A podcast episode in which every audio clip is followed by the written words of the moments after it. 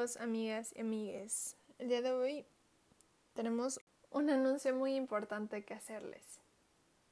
Es un poquito va de la mano con el tema del que vamos a hablar el día de hoy. Entonces, pues les haré primero el anuncio y luego ya nos metemos al chisme. El anuncio que tengo para hacerles es que vamos a sacar un proyecto de parte del podcast en colaboración con otras mujeres artistas para el 8 de marzo. Entonces, que estén atentos en redes sociales para ese proyecto que nos tiene, nos tiene muy emocionados. Entonces, pues bueno, ese era el, el brevísimo anuncio y ahora sí, vamos acercándonos al 8 de marzo. Y este probablemente sea el episodio antes de esa fecha, porque la siguiente semana tenemos entrevista, pero me parece muy importante hablar de este tema, ¿no? ¿Qué significa esto? Ir hacia el 8 de marzo, ¿qué vamos a hacer al respecto? ¿Qué sucede? ¿Cómo está este asunto? Porque es muy emocionante, a mí me emociona mucho acercarnos a esta fecha. Todas estas cosas que, que van las demás hacer y que veo en redes sociales y, y que yo estoy empezando a hacer también es algo muy chido. Entonces voy a hablar un poco sobre qué veo yo como prácticas que podemos empezar a incluir nosotras y nosotros hacia el feminismo, hacia este camino de la equidad, porque me parece muy importante mencionarlo y finalmente algunos consejillos al respecto. Entonces, bueno, me parece a mí que es muy importante informarse para empezar, informarse sobre este movimiento, informarse sobre esta fecha, informarse sobre estas cosas que simbolizan. Además de esto, de informarse y de educarse, que esa es responsabilidad nuestra, independientemente de la educación que hayamos recibido, el proceso de reconstrucción es un paso yo creo que muy importante hacia allá. Me parece a mí que el feminismo no es algo que por haber leído y estudiado mucho la historia al respecto. No con haberlos estudiado es suficiente. El feminismo es algo que me parece que se practica día con día. El feminismo nos muestra muchos, muchas cosas que antes no veíamos, nos pone muchos retos enfrente. Ahora con la pandemia nos damos cuenta de muchas cosas, en, no solamente en el hecho en sí mismo de estar cada una dentro de su casa, sino en el ejercicio constante que es verlo con estos lentes púrpura.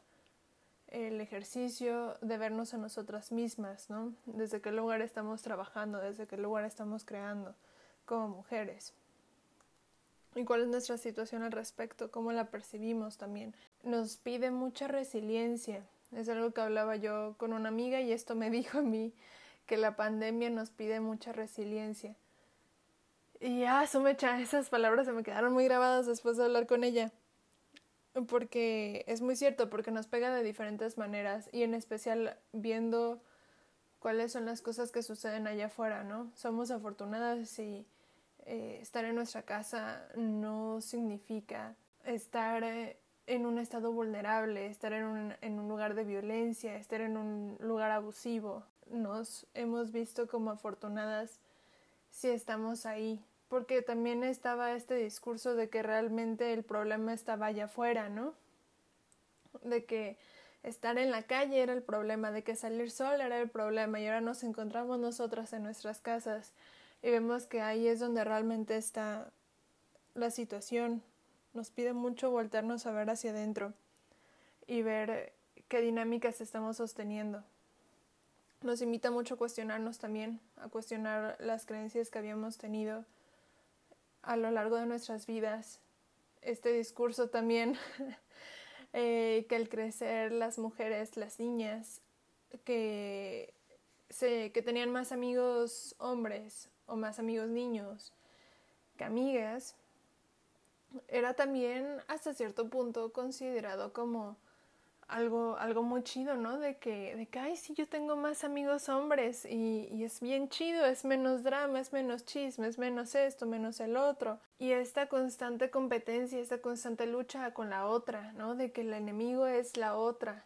estos discursos que nos han, que nos han contado y que hemos tomado como propios. Me parece muy importante reflexionar en ellos y preguntarse por qué. ¿De dónde surge este, este discurso de odio? Yo podría llamarlo.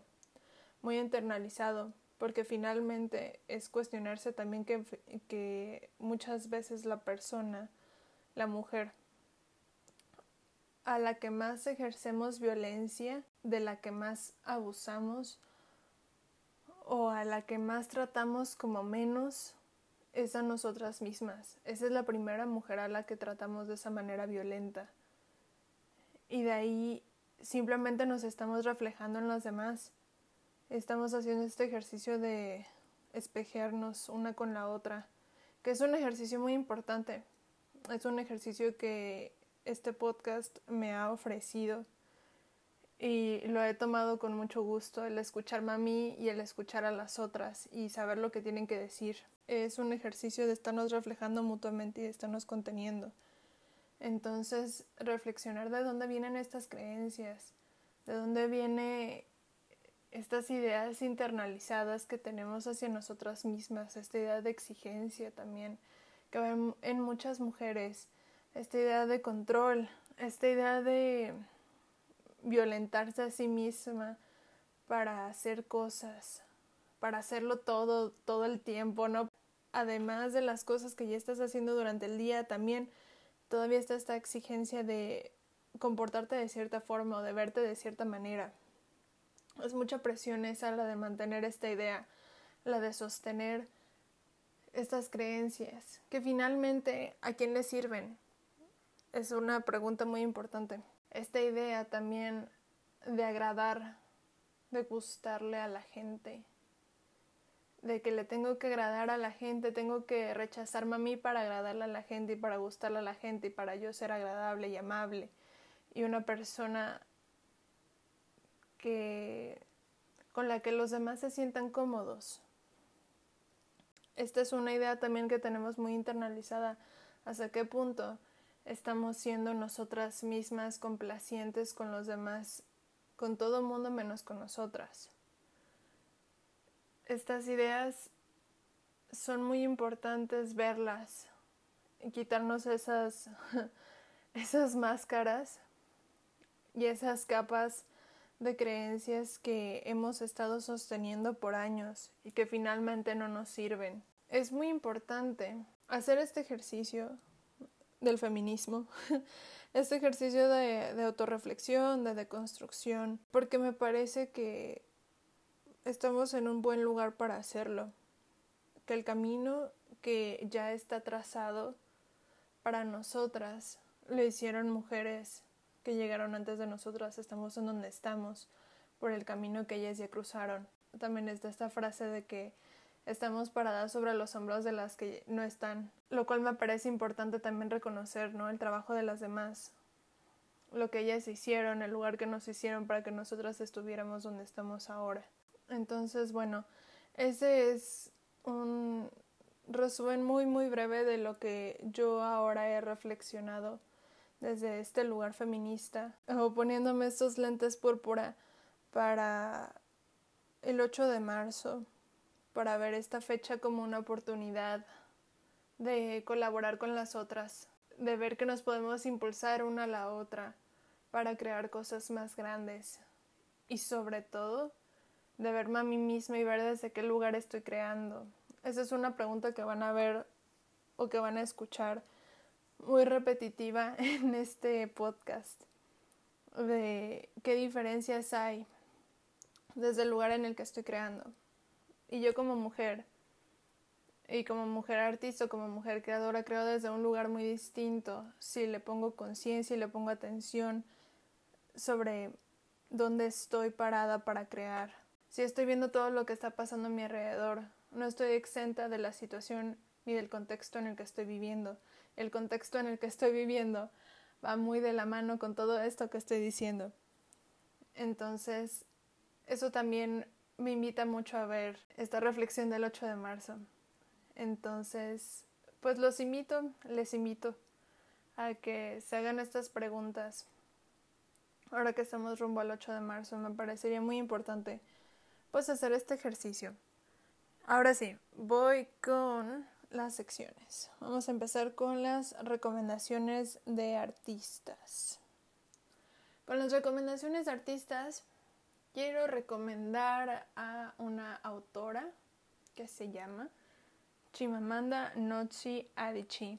Como ya dije, es una, es una mujer escritora que ha escrito varios libros muy importantes, yo consideraría, para el movimiento. Yo, yo los veo como muy simples y a la vez muy importantes para describir esto que, que estoy diciendo. Hace unos días eh, escuché, porque era un audiolibro, de ella que se llama Todos deberíamos de ser feministas. Y es una joya, es una joya, es un libro muy cortito y ella profundiza un poco más en todo esto que estoy diciendo. Además de ese libro, ella tiene una charla que pueden buscar si no tienen ganas de leerlo, donde habla del mismo tema, con el mismo nombre. Eh, la charla se llama exactamente igual que el libro y obviamente es un poco más corta que el libro, la, la charla, y, y no profundiza tanto, pero aún así me parecería muy interesante verla. Además de ese libro, ella tiene otros libros más donde habla de feminismo y de otras cosas.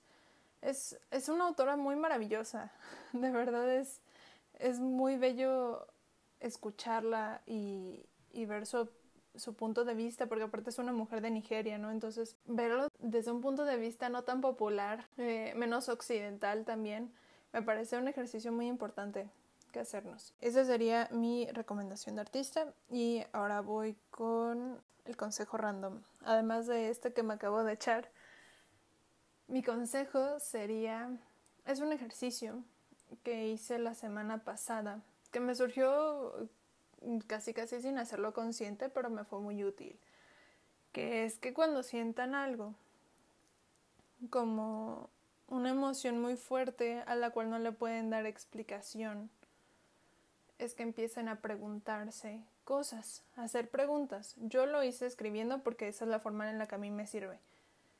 Y ustedes también pueden hacerlo así, pero si no lo pueden decir hablándolo, preguntándolo a la otra persona, preguntándoselo a sí mismos o a sí mismas. Eh, la cuestión es hacer preguntas. Preguntar no necesariamente por qué me siento así, sino ir haciendo preguntas alrededor de la raíz de la situación y preguntar hasta quedarte sin preguntas que hacer. La intención de este ejercicio es no buscar la respuesta a estas preguntas. Entonces empezar a cuestionarte de dónde viene esto y en qué momento me lo empecé a creer. Estas cosas, hacerse preguntas respecto a la emoción o respecto a una situación o a un problema, fue un ejercicio muy interesante de observación de una emoción sin tener que reaccionar a ella, simplemente observarla y cuestionarla por lo que es, de alguna forma como estando ajena a ella. Eh, me parece un ejercicio muy importante y a mí me sirvió mucho, la verdad, entonces pues por eso lo recomiendo. Hay a quien le sirva, pues qué maravilloso. Y pues ya, la siguiente semana tendremos invitada y cualquier cosa que vaya surgiendo en este proyecto que les digo que tengo con otras mujeres para el 8 de marzo, pues ahí estaremos en redes sociales anunciando todo y preparándonos para el 8 de marzo. Muchas gracias por escuchar este episodio. Nos estaremos escuchando en el siguiente. Bye.